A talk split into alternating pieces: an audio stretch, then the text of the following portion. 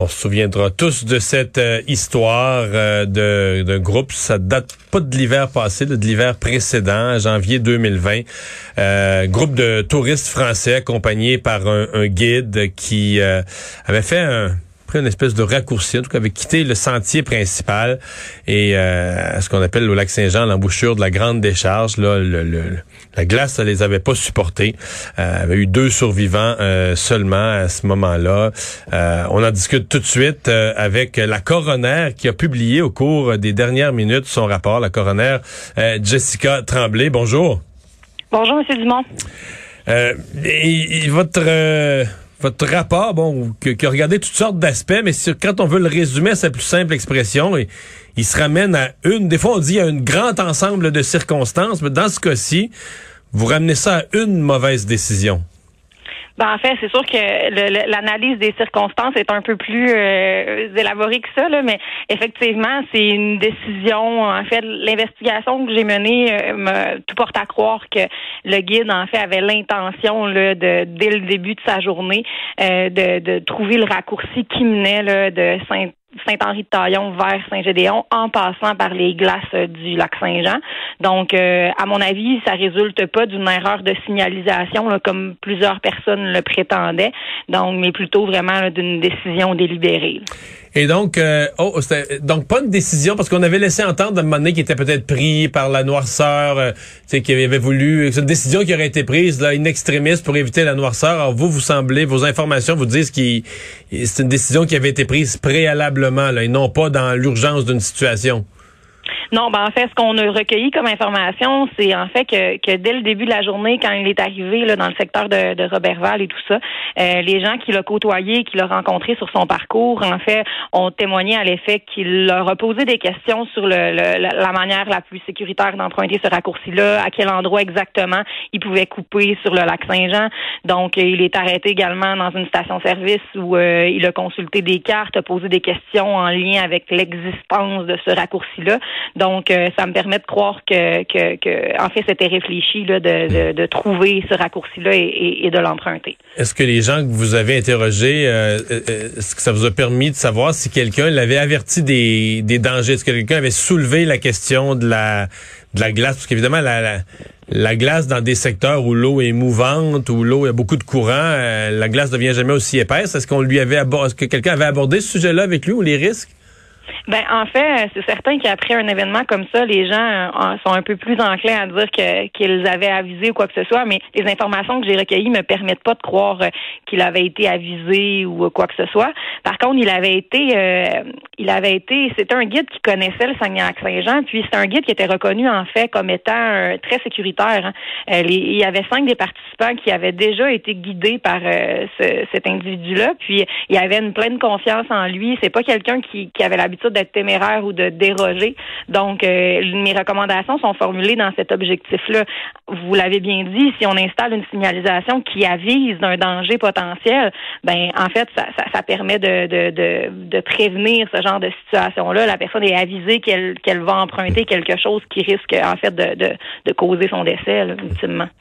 Le, raccourci, c'était quand même l'histoire date de plusieurs, mais on évitait plusieurs kilomètres. On raccourcissait si si euh, tout allait bien. Par ce raccourci-là, on se raccourcissait pas c'est pas juste quelques minutes c'est pas c'est une heure ou deux, mais on raccourcissait le chemin considérablement de mémoire. Hein? Ben, pas considérablement. C'est là où l'histoire, en fait, prend une, tournure un peu plus dramatique. Euh, le fait d'emprunter le, le, sentier balisé, c'est-à-dire s'ils étaient restés sur la terre ferme, comportait une distance là, entre 35 40 kilomètres. Euh, à vol d'oiseau, l'endroit, le raccourci qu'ils souhaitaient entreprendre, euh, on parle d'une distance de 8,1 kilomètres environ. Donc, c'est vraiment bête. on aurait pu prévenir six décès. Donc, on, sauvait, on sauvait une demi-heure au mieux, là.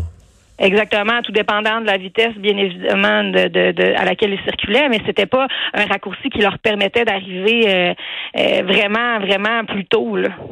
OK. Euh, vos recommandations, bon, vous en avez mentionné une, mais vos recommandations touchent, touchent quoi là, sur les, ce genre d'activité, ce genre d'excursion-là?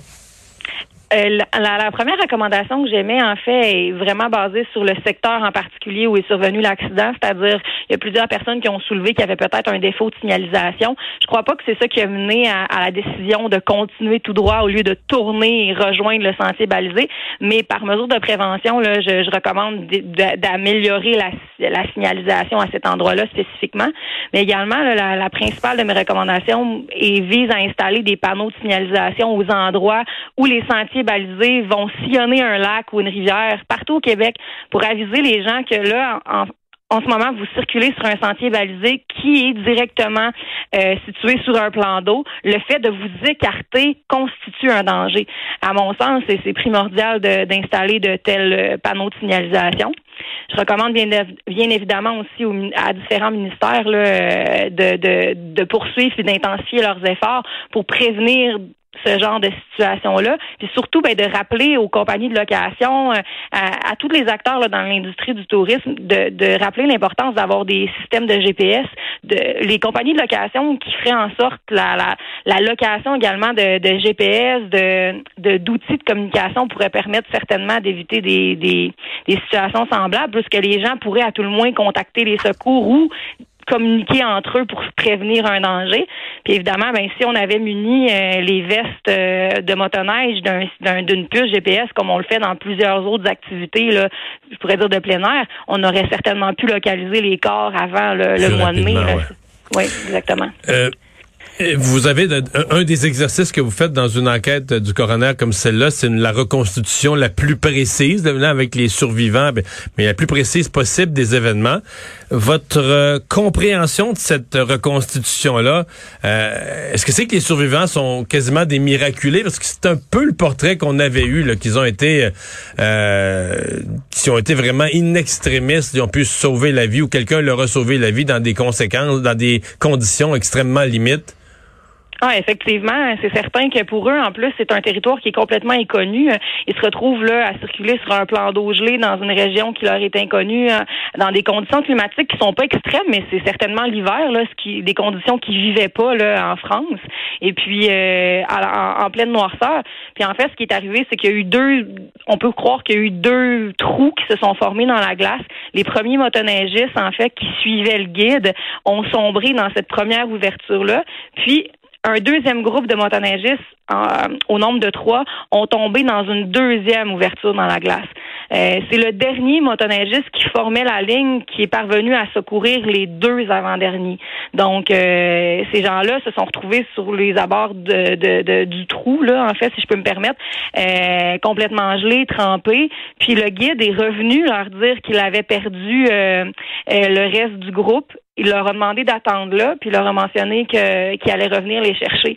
Euh, puis en fait, le, guide est jamais revenu. Puis on a retrouvé son corps euh, accroché sur les berges, euh, ben, en fait sur les glaces à, l'endroit où les cinq autres motoneigistes ont sombré. Donc le guide a tenté aussi de d'aller sauver la vie des disparus. Hmm.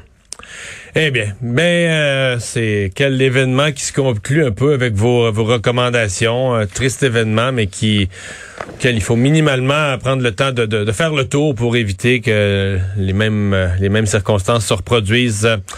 Merci beaucoup d'avoir été avec nous. Merci beaucoup, M. Bonne fin de journée. coroner Jessica Tremblay.